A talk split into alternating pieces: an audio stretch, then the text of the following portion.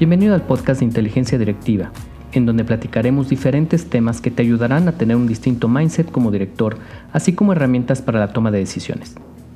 Soy Enrique López, consultor en dirección, y mi intención es compartir contigo la experiencia de muchas empresas y muchos directores para que puedas transformar tu organización.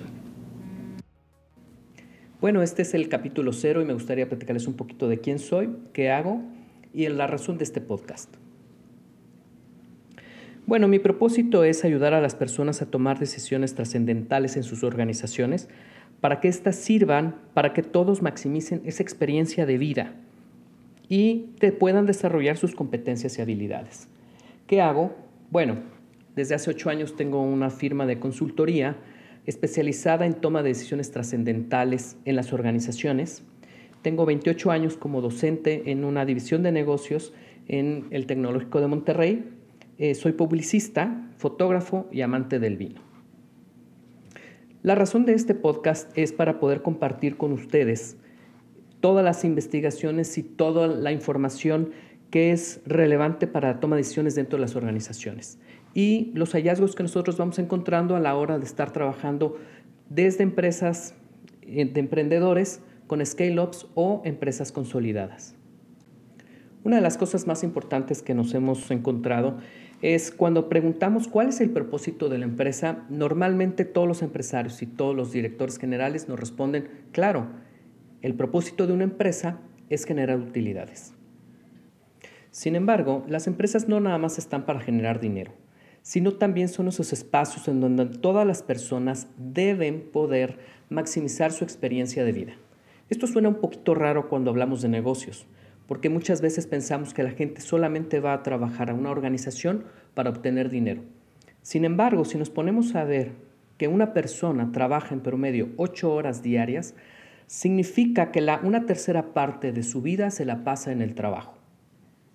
Esto quiere decir que no nada más las personas van a trabajar para obtener una ganancia, sino también deben ir para maximizar todo lo que es sus habilidades y sus competencias debe ayudar a que los colaboradores se sientan bien y maximicen su potencial.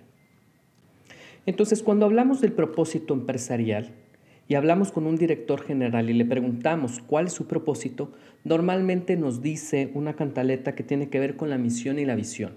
Y cuando decimos cuál es tu propósito personal por haber empezado o iniciado este negocio, normalmente nos dice para generar dinero. Sin embargo, nos hemos dado cuenta que mucha gente en México pone una empresa para evitar la pobreza. Y aquí hay una estadística muy interesante que tiene que ver con la Secretaría de Economía. La Secretaría de Economía nos dice que el 95% de las empresas mexicanas son micros. Esto significa que facturan menos de 4 millones de pesos al año.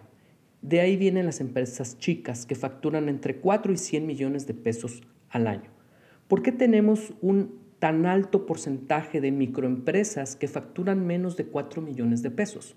Esa es una pregunta que nos hicimos y queríamos entender el por qué tenemos tantas empresas micro. Encontramos que muchas de estas empresas se fundan por una cuestión de subsistencia. ¿Qué quiere decir?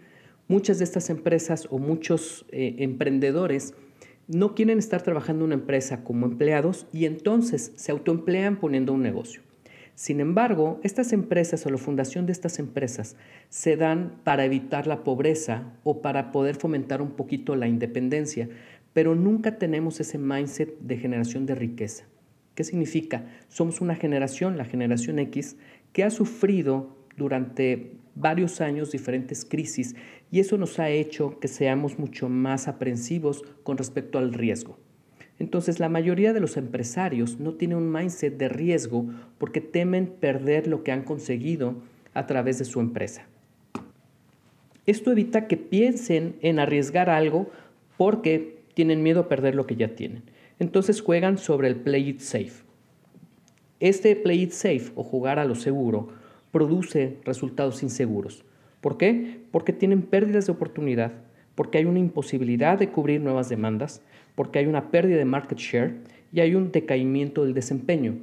Esto es producido porque están buscando siempre trabajar hacia lo seguro. Este pensamiento hacia lo seguro genera problemas organizacionales.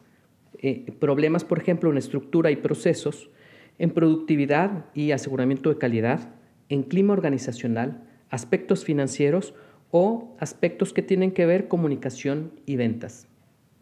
Al hacer algunas investigaciones de contraste con otros países, decíamos cuál es la diferencia entre el empresario mexicano y el empresario de Estados Unidos. ¿Por qué el empresario de Estados Unidos es más propenso al riesgo y el empresario mexicano es más propenso al cuidado de lo que tiene? Y al evaluar las empresas y al evaluar a los empresarios, la única diferencia que hay entre uno y otro es la mentalidad que tiene cada uno de ellos. Mientras el empresario mexicano tiende, y digo tiende, a pensar más en conservar lo que tiene, el empresario americano tiende a pensar mucho más en la generación de riqueza. Ese simple cambio de mindset entre evitar la pobreza y generar riqueza es la que hace una gran diferencia en la forma en que nosotros manejamos los negocios. Uno de los grandes retos que tienen los empresarios mexicanos es la capacitación. Es la forma en que pueden mejorar sus organizaciones. Esto es, entender que pueden desarrollar más las competencias y las habilidades de cada uno de los miembros de la organización, pero sobre todo también la de los directivos, porque los directivos también requieren especializarse y, mejorar en todo lo que es su gestión, Así también investigar y buscar nuevas alternativas y nuevas formas o formas creativas de poder mejorar su gestión. Así pues, esta es la intención de este podcast, poder compartir todo este conocimiento y toda esta información con respecto a los mindsets directivos y los cambios que se requieren hacer para que cada director pueda gestionar de mejor manera su organización. Espero que les guste. Y recuerda, un director inteligente tiene una empresa inteligente. Soy Enrique López de Inteligencia Directiva.